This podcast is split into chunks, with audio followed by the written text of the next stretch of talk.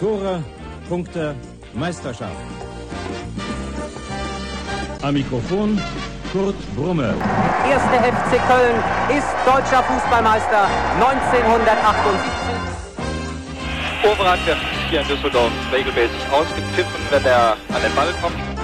And now it's Muller to score goal number two. Oh, goodness me. Forest are in real trouble. Zunächst schon die großartige Parade von Schumacher hier gegen Rummenigge. Polster und Tor! 2 zu 1 für den FC Köln. Podolski, nein! Das glaube ich nicht! Der Mann, in dem dieses Kölner Herz schlägt. Oh, jetzt überquert die Mittellinie. Pass kommt gut auf Osako. Osako, Osako, Tor, Tor, Tor, Tor, Tor. Die Gelegenheit. Cordoba kann es direkt probieren. John Cordoba, da ist er! Wir sind deutscher Meister! Deutscher Meister! Bleib gesund. Deshalb hier ein Fan, ein Spiel, eine Begeisterung, die ein Leben hält. Hamburg und Hattingen rufen Müngersdorf. Hallo und herzlich willkommen zu einer weiteren Folge von Deshalb hier, dem Retro- und Nostalgieformat des Trotzdem hier Podcastes. Heute wieder ein Fan, ein Spiel, eine Begeisterung, die für ein Leben hält. Dazu ist wie immer bei mir heute unser Co-Moderator, der Marco. Moin Marco, grüß dich. Hallo. Hast du an dieses Spiel irgendeine wie auch immer geartete Erinnerung? Nee, gar nicht. Also, pff, nee. Nee, nein, habe ich nicht. Äh, Ich hoffe, unser Gast schon, weil sonst wird das eine schnellere, eine schnellere Nummer für uns. ähm, aber ich, ich hoffe ja. Also wahrscheinlich werden wir schon irgendwas finden. Das wäre, aber ich bin da blank bei dem Spiel. Okay, das machen wir als letzte Folge dann. Hast du eine Erinnerung? Nein. Nein. Hast, hast du Okay. eine Erinnerung? Nein. Okay, vielen Dank. Das war's. Genau. Deshalb Ja. sind wir deshalb hier. genau. Ja. Nee, das machen wir beim letzten Mal dann. Oder beim, äh, der 1. April war schon. Schade. Die Chance haben wir verpasst. Aber jetzt lassen wir unseren Gast hier nicht länger in der, in der Warteschleife hängen. Bei uns ist heute unser Hörer und mit seinem Podcast-Debüt der Tobi. Hallo Tobi, grüß dich. Schönen guten Abend, hallo. Hi. Vielen Hi. Dank für die Einladung. Ja, sehr gerne. Schön, dass du da bist. Und du hast schon gemerkt, wir beide haben leider an dein Spiel keine Erinnerungen mehr. Ich behaupte auch mal, es ist kein Spiel, was in die Annalen des ersten FC Köln eingegangen ist. Aber für dich ja trotzdem, für dich ja trotzdem ein besonderes Spiel. Und erzähl uns doch bitte mal, welches Spiel du dir rausgesucht hast. Ich habe mir rausgesucht das Spiel äh, der 1. FC Köln gegen den MSV Duisburg am 27. Spieltag der Saison 93-94, also im März 94. Und habe mir das rausgesucht, weil das schlicht und einfach mein allererstes äh, Spiel live vor Ort war. Das erklärt einiges, weil ich glaube, das Spiel an sich wäre jetzt wahrscheinlich eher nicht äh, so ein Spiel, an das man sich Jahre später noch erinnert, wenn es halt nicht das erste gewesen wäre. Ähm, ich verrate unseren Hörern schon mal so viel. Es geht in die finsteren 90er Jahre. Äh, das werden wir jetzt auch sehen, wenn wir uns auf die Aufstellung gemeinsam blicken. Willst du uns die mal vorstellen, Tobi? Sehr, sehr, sehr, sehr gerne. Ähm, Im Tor damals, äh, denke ich mal, kann man eine Vereinslegende nennen, Bodo Ilgner, der heute 53 geworden ist, also wenn wir hier aufzeichnen. Daher Sieb- alles Gute, hört, hört bestimmt zu. Genau, Ja, siebter, vierter, herzlichen Glückwunsch. Und in der Abwehr waren dann ähm, André Rudi, Carsten Baumann und Frank Greiner. Ich denke mal, Carsten Baumann hat man vielleicht am ehesten noch so eine Erinnerung. Ich glaube, der ist, der ist in Social Media teilweise präsent, da kriegt man mal was mit. Ansonsten wüsste ich gar nicht, wo die sonst so abgeblieben sind. Dann ähm, hat Horst Held im Mittelfeld mitgespielt unter anderem, der ja durchaus bekannt ist heute als unser Manager, der die Geschicke lenkt in Köln. Und vorne drin waren Avelaze und Stefan Kohn auf unseren Seiten. Das äh, vielleicht Namen, die, die am ehesten noch so im Kopf sind. Und äh, vielleicht noch ein Begriff Patrick Weiser, dessen Sohn ja dann auch später bei uns sein Bundesliga-Debüt geben durfte. Genau. Carsten Baumann, unvergessene Ikone des SV Wuppertal, meinem Heimatverein. Insofern liebe Grüße, Carsten Baumann. Ja, ähm, da haben wir jetzt ja schon ein paar ganz illustre Gestalten gerade von dir vorgestellt bekommen. Äh, ich finde ja erstmal schon mal spektakulär die Frisur von Horst Held in den 1993er Jahren. Wer es gerade nicht vor sich hat, geht mal bitte alle auf Kicker 1993 Horst Held. Ich sag mal so, ist eine Frisur, auf die wäre Hartmut Engler damals auch schon neidisch gewesen. Äh, ganz, ganz großartig. Und ansonsten kann man sagen, es spielen tatsächlich drei Personen mit, die auf die eine oder andere Art die jüngere Vergangenheit des FC äh, geprägt haben. Ne? Also Horst Held, ganz klar, ist ja jetzt gerade wieder aufgetaucht beim FC sozusagen. Hauptmann, zumindest durch seinen Sohn, immer noch vertreten bei uns. Richtig. Und dann hast du ja noch angedeutet, dass ja auch Patrick Weiser, also sein Sohn, in dem Fall Mitchell, eine kleine Rolle bei uns gespielt hat. Ähm, vermisst eigentlich einer von euch Mitchell Weiser? Ja, fu fußballerisch vielleicht, menschlich tendenziell eher nicht. der ist, äh, der ist ja kurz nachdem sein Vater weg war, hat er den Verein dann auch fluchtartig verlassen und hat dann später ja auch oft gezeigt, weiß ich nicht, wessen Geisteskind er ist in verschiedenen Aktionen auf dem Platz. Und ja, nee, brauchen wir, glaube ich, nicht mehr bei uns, den Jungen. Ja, immerhin hat er eine, eine Million Euro äh, Ablöse uns gebracht. Also ich meine, muss man auch mal sagen, also für einen Spieler, der aus der U19 wechselt, ist das, glaube ich, gar nicht so wenig, würde ich jetzt mal behaupten, oder? Das ist richtig, das ist richtig. Ja, gut. Haben die Bayern irgendwo unterm, unterm Sofa gefunden, wahrscheinlich, ne? ja, gut. Ja, aber ich meine, also eine Million Euro, ich wüsste nicht, wann das letzte Mal äh, ein Jugendspieler eine Ablöse bei uns weggegangen ja, ja. ist. Also ich meine, wir verschenken die ja neuerdings nur noch.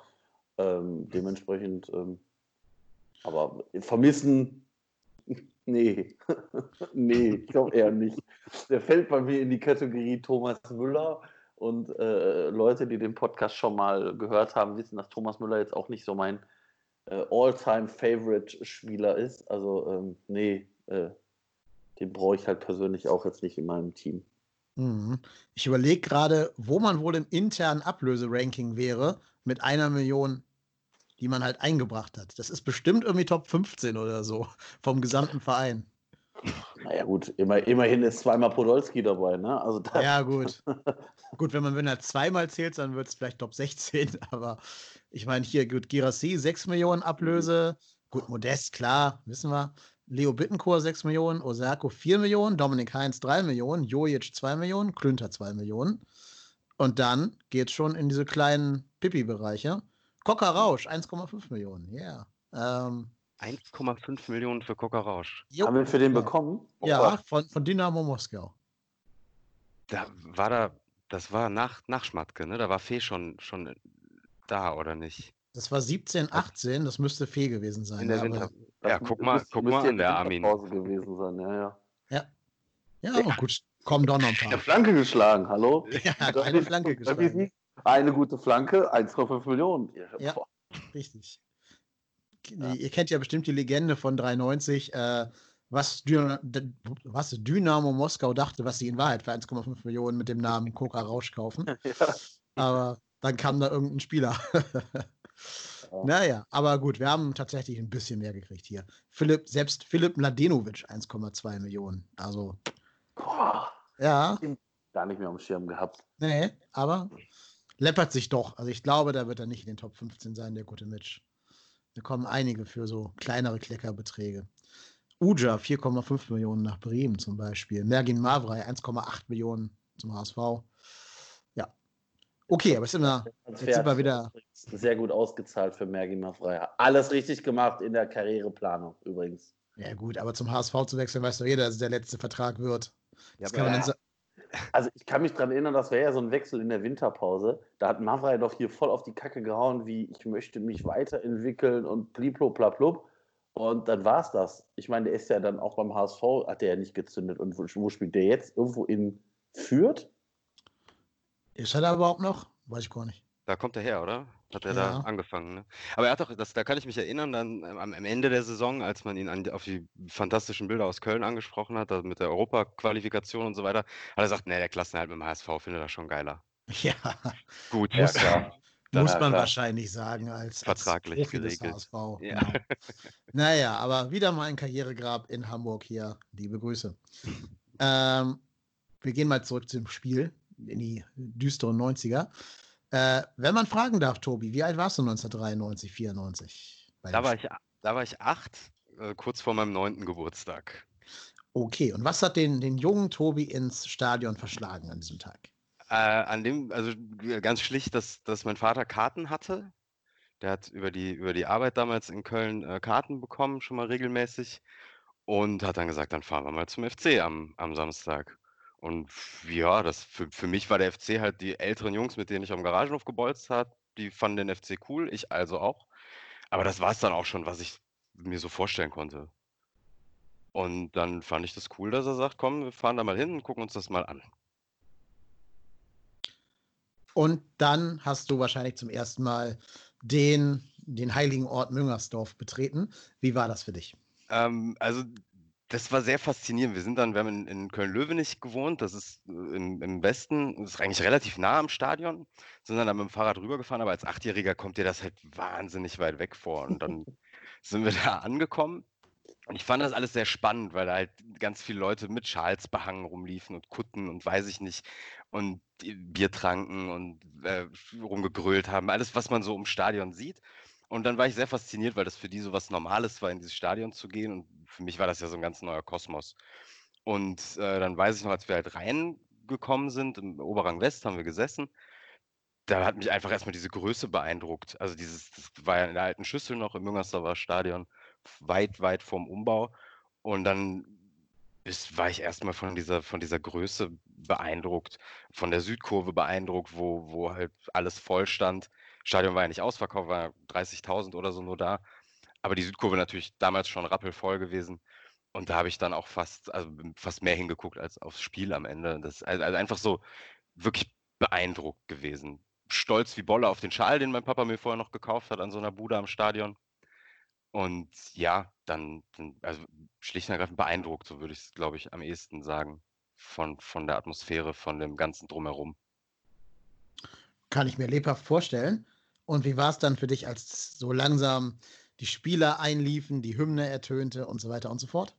Hm, also Hymne gab es, äh, meine ich, gab es damals noch nicht. Also nicht die, die wir heute haben, die, die Höhner Hymne. Ich glaube, die, die haben sie erst in der, in der, war das zum 50-jährigen Bestehen oder was? Irgendwie sowas. Ich meine, die hätten sie damals noch nicht gespielt.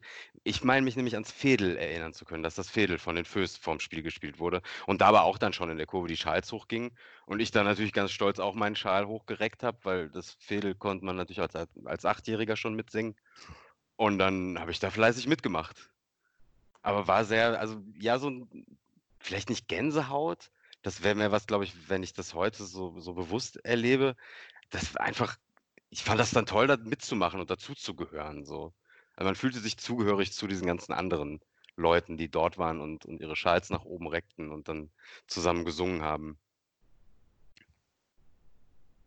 Kann ich mir vorstellen. Ähm, ein bisschen Trivia, wann zum ersten Mal die Hymne ertönt ist. Habe ich nämlich hier gerade mal spontan nebenbei rausgesucht. Ähm, und zwar, Augenblick, jetzt habe ich nämlich gerade, ist gerade wieder aus den Augen verloren. Wahrscheinlich jetzt 1991 und ich habe. äh, am 13. Februar 1998 anlässlich des 50. Geburtstages. Hast, hast du also gut okay, erinnert? habe ich, hab ich noch richtig im Kopf gehabt. Genau. Ja. Beim Flutlicht-Heimspiel gegen den HSV äh, zum ersten Mal prämiert. Jetzt dürft ihr alle mal tippen, wie dieses Spiel ausgegangen ist. 0-4 verloren. Also natürlich verliert der erste FC Köln gegen den HSV klar. seine Heimspiele bei Flutlicht. 1 zu 2 aber nur. Also Ja, scheint knapp, knapp gewesen zu sein. Aber auch zu so einem Anlass verliert der FC so ein Spiel eigentlich. Ein Ja. 50. Geburtstag, neue Hymne. Das ist, aber das ist doch klar, oder? Ja, das ist doch das ist- gemalt zum Volkern. Wir verlieren doch immer anlassbezogen, oder? Also wir Ja. verlieren doch eigentlich nur anlassbezogen. Ja, Siehe ja, ja. Karneval und, und äh, Beginn der Session und so. Also da sind wir doch gut drin. Sehr gut. Aber Karneval ja jetzt nicht mehr. Das haben wir jetzt mal. Das haben wir ab. Wir haben ja unter Markus Gistold jede äh, Serie dieser Welt gebrochen irgendwie. Aber mal gucken, wie lange sich das hält. Naja, übrigens Trainer damals, Morten Olsen, haben wir, glaube ich, gerade noch gar nicht genannt gehabt. Ähm, auf, auf dessen Wirken können wir ja auch mal gerade gucken. Wie habt Der ihr denn Morten, Morten Olsen beim FC erlebt? Er war relativ lange Trainer, auch für einen FC-Trainer, meine ich, oder? Für einen Also FC-Trainer, ja, das So, stimmt. ja, so, so drei Jahre oder sowas. Äh, Für mich halt der erste Trainer, auch den ich dann so bewusst wahrgenommen habe. Davor war, weiß ich gar nicht, das war dann noch nicht. Ja, ja, also drei Jahre Spieler, zweieinhalb Jahre Trainer. Kann man mal freundlich zusammen addieren, sind fünfeinhalb Jahre. Ähm, das ist ja schon mehr, als manch andere Herren hier gegönnt war. 93 bis 95. Muss dann auch die erste Saison gewesen sein, die du erlebt hast mit ihm, ne? Ja, ja, ja. Ja, genau. Sehr schön. Ja, wie ging denn dann das Spiel äh, von sich? Also, wie musste ich mir den Spielverlauf vorstellen? Ähm, zum Spielverlauf bin ich ganz ehrlich, kann ich nicht mehr viel sagen. Äh, Da das Spiel 1-0 für den FC ausgegangen ist, Patrick Weiser hat in der 34. Minute getroffen, ähm, äh, gehe ich davon aus, es war nicht super spektakulär. Ich habe auch jetzt mal in den letzten Tagen gesucht. Ich finde auch nichts dazu. Also keine irgendwelche Sportschau-Schnipsel oder so. Ähm, das Tor selber konnte ich damals, das weiß ich noch sehr genau, habe ich gar nicht sehen können, weil eben, äh, als er aufs Tor zulief, alle aufstanden vor mir. Und als Achtjähriger, wenn da lauter erwachsene Männer dann vor dir stehen, siehst du halt nichts mehr. Aber dann haben alle gejubelt und ich habe auch gejubelt. Und ähm, dann äh, wusste ich, okay, cool, der FC führt jetzt. Ähm, aber wie gesagt, so zum, zum Spiel selber, auch so, wenn du, wenn du guckst, da gab es Duisburg irgendwie drei oder vier gelbe Karten, beim FC eine, da also auch nicht so viel, ein Tor. Ich glaube, das war, wenn es nicht mein erstes wäre, dann würde ich genauso wie ihr äh, zu dem Spiel sagen, was? Keine Ahnung. Also Mhm. war wirklich für den Verein, glaube ich, komplett unbedeutend. Also auch so die ganze Saison war ja der FC war die ganze Zeit im Mittelfeld, da war nichts Besonderes und das spiegelt dieses Spiel, glaube ich, sehr gut wider. Ja, ich sehe hier gerade Chancenverhältnis 5 zu 7, also zugunsten von Duisburg sogar. Mhm. Wenn jetzt auch 5 zu 7 nicht nach einem ganz großen Offensivspektakel klingt. Äh, gerade wenn man bedenkt, wie der Kicker seine Chancen zählt. Da zählen ja auch so Kullerschüsschen und so ein Kram mit rein. Ja, ja. Ähm, also du hast es wahrscheinlich, genau, du hast es wahrscheinlich also nicht irgendwie als das große äh, Fußballfeuerwerk im Kopf, wo tausend Chancen verballert wurden. Nee, das, das gar nicht. Also rein, rein fußballerisch oder auch rein von der Bedeutung für einen Verein, da gibt es andere Spiele, die ich, die ich da, glaube ich, hätte. Das war, wie gesagt, nur das alles, was drumherum ist, mir ist, ist, ist mir da noch präsent.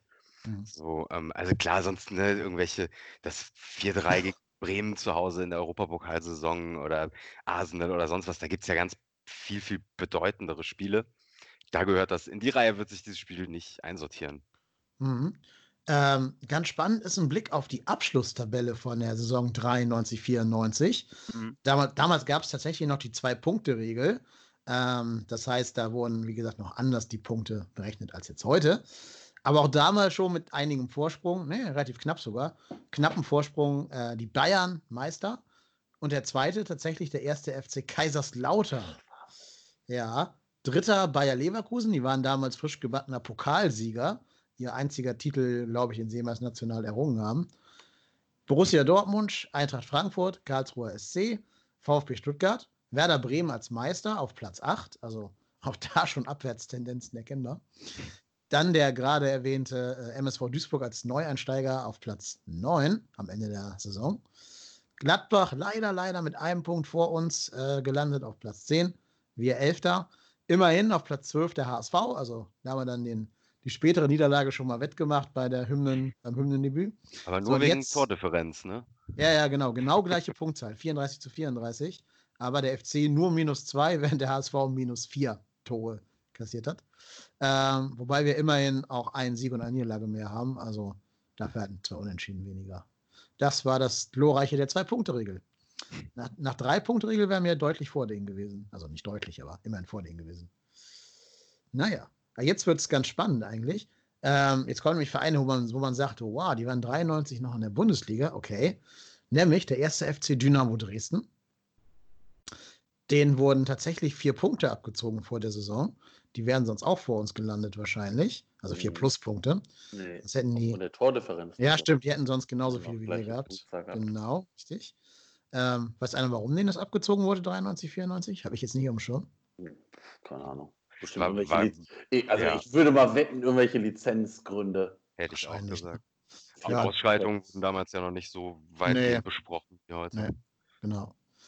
Äh, dann Schalke, Freiburg und dann mit dem Platz unter dem Strich mussten sich der erste FC Nürnberg, die SG Wattenscheid 09 und VfB Leipzig zufrieden geben.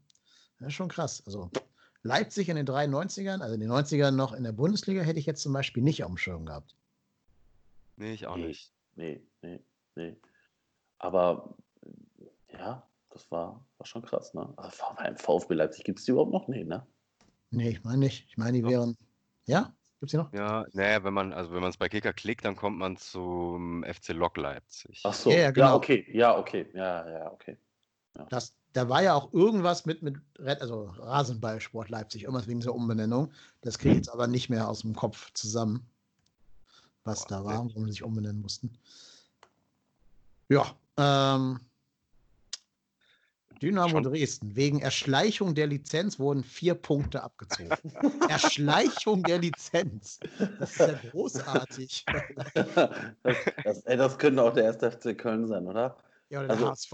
Ja, oder der HSV, also, äh, ja. Ja, beim FC wäre es, glaube ich, schon vorher aufgefallen. Hier, Ja. also, theoretisch muss es ja hier erst später aufgefallen sein, als dann schon die Lizenz erteilt war. Und dann, Aber was ist denn das für eine Logik zu sagen, ihr habt euch die Lizenz ja anscheinend widerrechtlich erschlichen und jetzt ziehen wir euch mal nur vier Punkte ab. Also, ja. Das war fair, oder? ja, keine Ahnung. Klingt ein bisschen dubios, klingt nach was, was man in 93 mal aufarbeiten müsste, was da, was da los war. Klingt aber äh, auch sehr sympathisch gleichzeitig, eine Lizenz zu erschleichen. Super, ja, finde ich, finde ich super. Ich meine, gut, heu heute haben wir auch ein paar, die sich die Lizenz im Endeffekt erschleichen, ne? So ist ja nicht. Ja, wahrscheinlich irgendwie so die äh, Insolvenzverschleppung und so ein Kram. Ne? Ja, Ja, ja, da bin ich mal gespannt. Also, ob wir da jetzt mit Corona, also was da passieren wird in der Bundesliga. Das ist, wird auch, glaube ich, noch ein spannendes Thema. Ja, also wenn man hört, dass jetzt schon ein paar von den großen Vereinen, wie zum Beispiel Schalke, mit ihrer Existenz kämpfen, ja, da wird noch einiges passieren. Wobei es da unterm Strich Rettungsfallschirme geben wird. Ich glaube nicht, dass die da irgendwen sterben lassen. Das bezweifle ich auch, ja. Au außer vielleicht so Paderborn oder so. Die werden, sind wahrscheinlich zu irrelevant, um irgendwie groß Radau zu machen, wenn was passieren würde. Ich wollte gerade sagen, die, die gro großen, sag ich mal in Anführungszeichen, die sind ja auch für den Wettbewerb zu wichtig am Ende, oder? ja, das glaube ich nämlich auch. Wenn die alle wegfallen, dann, puh, dann guckt sich das ja gar keiner mehr an. Ja. Schade könnte es halt werden für so Vereine wie Union Berlin, die jetzt sportlich den Klassenerhalt wahrscheinlich geschafft hätten. Aber ob die sich so, ein, so drei Monate Spielpause leisten könnten, wenn es dazu käme, weiß man nicht. Schwierig wahrscheinlich. Mhm. Ich weiß auch gar nicht, wie der FC da wirklich aufgestellt ist. Zwar sagt Werde ja immer, alles gut, keine Sorgen und so, aber ja, wo soll das herkommen? Ne? Also ein bisschen wundert mich schon, dass man da so äh, gelassen drauf blickt beim FC. Naja, also ich meine, zumindest was man da sagen kann, dass der FC unter Alex Werle ähm, jetzt zumindest wieder äh, Eigenkapital angesammelt hat über die letzten Jahre. Und ähm, ich glaube, davon wird man dann jetzt dann abknapsen müssen. Und ich glaube halt, dass du ja auch jetzt, ich sage jetzt mal vorsichtig, äh, Möglichkeiten hast, dir dann auch neues Geld zu beschaffen über Kredite. Also wir haben ja, glaube ich, gar nicht mehr so richtig viel Verbindlichkeiten, nur die irgendwie sehr langfristig angelegt sind. Und ich glaube, als 1. FC Köln wirst du da deine Möglichkeiten haben. Hoffe ich. Hoffe ich. Hoffentlich fliegt uns das nicht um die Ohren, diese Sätze. Aber äh, ja, das wäre, also das wäre ja auch typisch 1. FC Köln zu sagen, ja, ja, wir haben das im Griff und äh, hintenrum äh, kreist schon der Pleizegeier. Also ich glaube es ehrlich gesagt nicht. Ich glaube, das sind andere Vereine eventuell wirklich vor uns dran. Ja, ich würde hoffen, dass die Rewe vielleicht dann einspringt zur Not. Ne? Die Ja. dürften ja durchaus profitieren jetzt in der Krise. Also, wenn sie genug Klopapier am Lager hatten, haben sie ja wahrscheinlich einen guten Gewinn gemacht. Und Nudeln und Reis und so. Äh, und Mehl. Also, das kann man vielleicht noch hoffen. Und dann ist halt die Frage, ob in unsere Szenarien immer Spielerverkäufe eingerechnet werden. Also nach dem Motto, wir überleben, aber dafür müssen wir auch Bornau, Meret, äh, was weiß ich, wer noch alles verkaufen. Einfach nur, um das auszugleichen. Cordoba für 5 Millionen verschabeln und so. Ja, gut, die Frage ist, ob du dafür, ja, gut, was bekommst. Ne? Also ich meine, das wird ja sowieso eine spannende Geschichte nächstes Jahr. Ähm, wir werden ja definitiv, so wie das aussieht, zum Start zumindest offiziell einen großen Kader haben. Ähm, Ja, 35 Spieler. ne? 35 Spieler, äh, boah, Da kommen ein paar Granaten zurück. ja. Ja. Ja, genau. Und Uth wollen wir gerne behalten, sind schon 36 dann. Ähm, muss man gucken. Ich weiß noch nicht, ob Leistner wieder weggeschickt wird. Der macht ja auch einen guten Job bis jetzt. ja, Muss, müsste man zumindest, gucken. hat, zumindest hat er ja keinen, keinen Vertrag und wir haben keine Kaufoption. Also das ist, Ja, das, das stimmt. Ähm, ja, muss man gucken, ne? Wird, Ähm, wird wahrscheinlich auch ein bisschen von Sörensen abhängig sein, ob der Ja. dann zurück will, kommt oder nicht. und in welchem Zustand der zurückkommt. Ja, ja, Schweizer Liga ist ja auch so Ja, nicht, und ich glaub- nicht ganz Das Bundesliga-Niveau, glaube ich, ne? Und ich glaube, der hat in diesem Jahr noch gar kein Spiel gemacht. Jetzt A durch die Unterbrechung und B war der vorher auch verletzt und irgendwie Mhm. im Vaterschaftsurlaub äh, sozusagen. Also weiß ich nicht genau, ob der so richtig fit sein kann im Moment gerade. Und zum Beispiel so, so jemand wie Sobich spielt ja auch nicht mehr Fußball dieses Jahr. Die belgische Liga ist ja schon abgebrochen worden. Stimmt, ja. Der kommt ja auch wieder. Also da hat man dann einige Innenverteidiger in so semi-passabler Form wahrscheinlich. Und auch alle noch mit langen Verträgen, ne? Ja, Sobich ja. hat doch auch noch pff, gefühlt bis 2030 Vertrag. Ja, der, der hat so einen schicken Armin Fee-Vertrag, ja. Super. Ich hoffe mal nicht, dass es auf sowas hinausläuft, dass dann, dass dann halt diese, die Jungs, die jetzt so viel Spaß machen, so ein Katterbach, Jakobs, dass man, dass man die dann halt verkaufen muss, ne? Weil Ja, das, also- das sind eigentlich so, so welche, die würde ich ganz gern noch wenigstens ein Jahr mal sehen. Ja, also zumindest bei, aber zumindest bei Jakobs, der hat ja erst zumindest erstmal seinen Vertrag verlängert. Das ist ja zumindest schon mal gut. Ähm, was mich da immer wundert, ich kann mich daran erinnern, dass gerade im Zuge dieser äh, äh, Jakobs-Verlängerung man immer gesagt hat, Katterbach hat auch verlängert und wollte es dann mit den nächsten Heimspielen präsentieren. Und das sollte ja das Einspiel sein, wo Katterbach wieder im Kader ist. Ich weiß jetzt nicht, ob das jetzt einfach nur daran hängt oder ob Katterbach bisher nicht verlängert hat. Also da bin ich auch mal gespannt, was da dann rauskommt, weil ähm, da war man ja auch sehr, sehr weit. Vielleicht will man es jetzt einfach nur noch nicht verkünden. Und ähm, aber ich gebe dir recht, Tobi, äh, das sind zwei, die würde ich gerne weiter hier sehen, weil bevor ich da, weiß ich nicht, irgendwie so Mitte äh, 30er rumrennen habe, habe ich lieber die beiden Jungen da rumflitzen, weil man muss auch ganz ehrlich sagen, durch den Kniff von Markus Gistol die neuen reinzunehmen, ist dieser neue Schwung ja auch wirklich erst entstanden. Ja, definitiv. Ja, genau. Dann haben wir ja auch noch Zichos, wo der auch nicht weiß, wie viele Spiele der noch machen kann diese Saison. Aber hier äh, Katterbach hat laut transfermarkt.de noch nur Vertrag bis 21, also noch keine offizielle Ja, genau. Verlängerung, aber schon einen Marktwert von 7 Millionen. Das ist ja ein Anstieg innerhalb von einem halben Jahr oder so, äh, der schon sehr beachtlich ist. Wenn diese Tendenz so weiterginge, wäre es ja fast schon Kapitalverbrennung, den jetzt zu verkaufen. Ja, aber wenn er halt den Vertrag nicht verlängert, ne, Dann und hat er nur noch ein Jahr, dann musst du Ja. natürlich sagen, okay, komm, Ja, 7 genau. Millionen. Aber ne, wäre klar, wenn er verlängert und dann spielt er nächste Saison spielt er durch verletzungsfrei und auf dem Level oder steigert sich noch, dann kriegst du da halt, kannst du eine Eins vorschreiben wahrscheinlich noch. Dann Ja, wobei- du richtig Geld.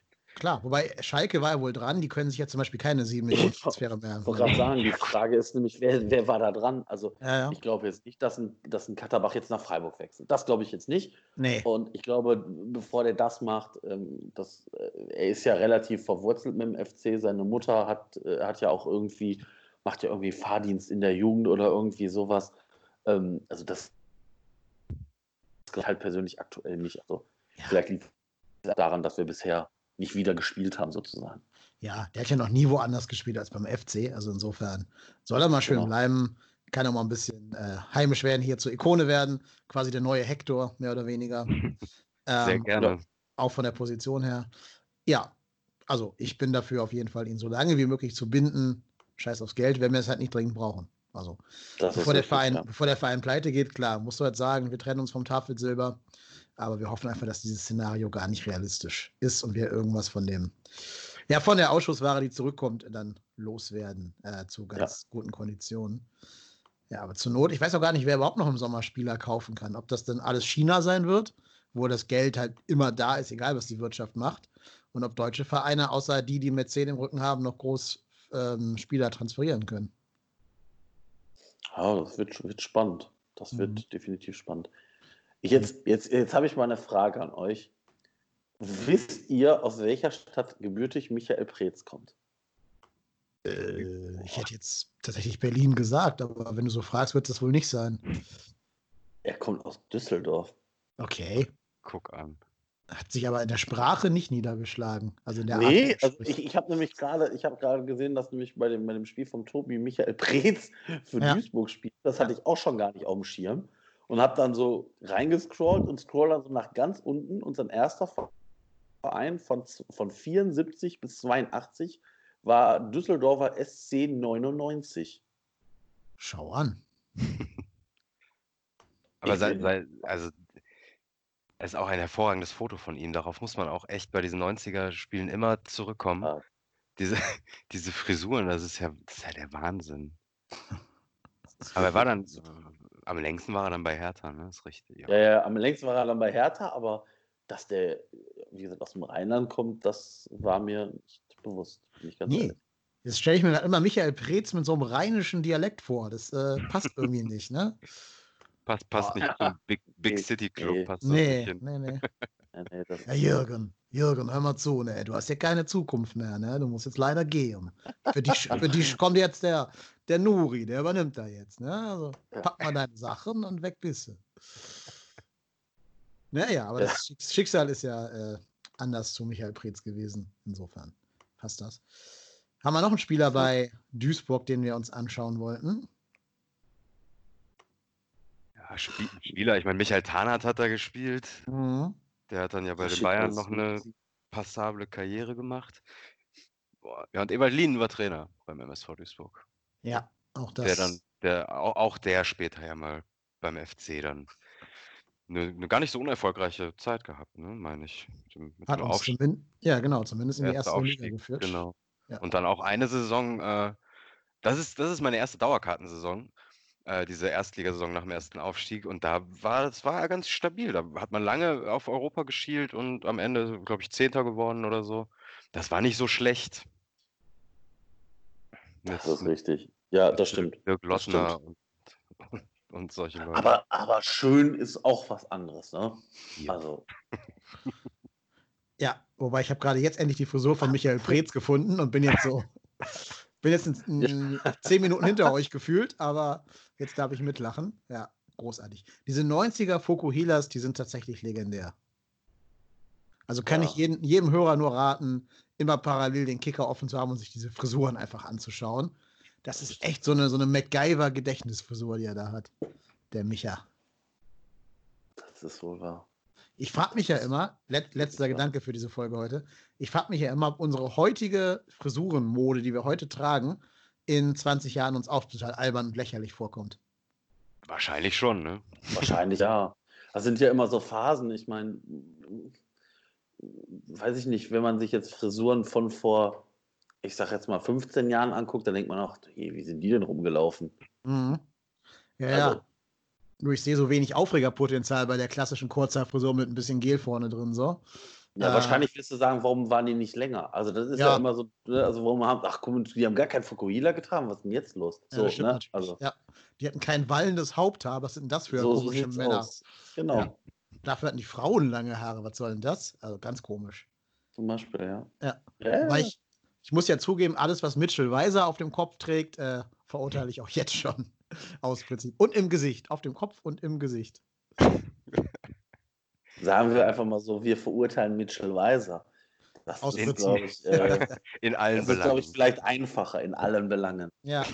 Wobei, so Auch sehr, der, auch der darf sich gerne mit mir auf ein 1 gegen 1 treffen.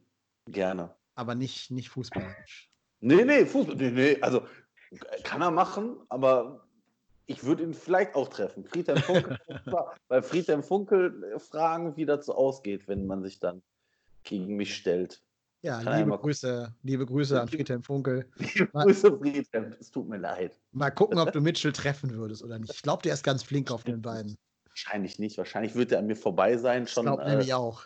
Ich glaube, der fällt schon vorher. Der, Der, der, der macht so Neymar, ne? Ja, der sieht, dich, der sieht deine Grätsche anrauschen und springt ab. Ja, wahrscheinlich. Ich muss aber auch sagen, bei allen, bei allen Lobhudeleien, die wir gerade auf Noah Katterbach äh, abgetan haben, frisurentechnisch ist er auch mehr so der Mitchell Weiser, ne? Wenn euch da mal die, die Profilfotofrisur anschaut auf Transfermarkt oder so. Das sieht man ja im Spiel dann nicht mehr so, weil die dann platt werden, die Haare. Aber naja, er hat schon, schon Ja, so der interessante. Junge ist, der Junge ist doch noch, der ist doch noch jung, der ist doch noch, äh, die Frisur hat er sich da bestimmt nicht selber ausgesucht, hat ihm schon Mama gesagt, Noah, mach das mal so und so. Ja, Ja, da, der, Na, Nein, und er hat, Aber er hat die er Haare abgeschnitten. Er hat die Haare abgeschnitten. Ich äh, habe auf, auf Instagram habe ich das gesehen. Ja. Das ist su- super Beschäftigung. Folgt unbedingt Profifußballern auf Instagram. Das ist ganz gehaltvoll und spannend. Und da sieht man ihn mit äh, Kurzhaarfrisur. Also diese, diese Gelfrisur ist auf jeden Fall weg. na, immerhin. Hat ja vielleicht zur Vertragsverlängerung sich eine neue Frisur gegönnt, wer weiß. Ich, hab, ich habe jetzt ein Bild von Noah Katterbach gefunden. Da ist der vielleicht so sieben. Das, das schicke ich, ich weiß gar nicht, kann man das hier Link kopieren? Ich schicke euch das jetzt per Skype. Guckt, liebe, liebe Hörer, guckt einfach mal bei der Google-Bildersuche und gebt da einfach mal nur Noah Katterbach ein und dann auf der ersten Seite im mittleren Teil ist ein Foto von ihm. Da ist der so sieben. Traumhaft. Eiskalter Prinz Eisenherz-Schnitt. Schnitt. Aber traumhaft. Gefunden, das ist ja super. Das ist ja genial. Das ist ja super. Also die Frisur, also Noah Katterbach, wenn wir Europa Oh, spielen, bitte ich um diese Frisur. Ja, aber auch noch so ein bisschen Babyspeck im Gesicht damals, ne? Ja, ja, ja. Äh, ja, ja, Ja, ja. schön. Weil ich ja zugeben muss, ich hatte in den 80ern die gleiche Frisur wie er. Halt Ja, ich 20 auch. Jahre früher, Ich aber auch. 20 Deshalb Jahre früher, aber Ja, typische ja, Kinderfrisuren, ne? Beim Friseur einmal Ja. gesagt, machen Sie die Augen frei und, und gut ist. Genau so in etwa. Das stimmt. So. Ja, guck, Ja, das schon ernst. Ja, das stimmt. Man sieht auch schon so die Gesichtszüge, man kann ihn schon erkennen, finde ich. Ja. So die Mundpartie. Na gut, wir sind ja hier der bekannte Mode- und Frisuren-Podcast, deshalb hier und haben jetzt unseren, unseren Bildungsauftrag in Sachen 90er Friesen hoffentlich hinreichend erfüllt.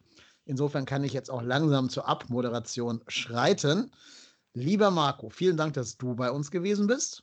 Immer gerne. Ich habe ja keine andere Wahl. Richtig, haben wir schon etabliert. Äh, Die Kette wird jede, jede Folge ein Glied kürzer. Das ist antiklimaktisch, aber so muss das sein. Und wir bedanken uns bei unserem Gast, dem Tobi. Vielen Dank, dass du da gewesen bist. Sehr, sehr gerne, hat mir großen Spaß gemacht. Ja, uns auch. Vielen Dank. Und unter anderem wegen Spielen wie Köln-Duisburg 1-0, aber auch den legendären Frisuren der 90er Jahre sind wir deshalb hier.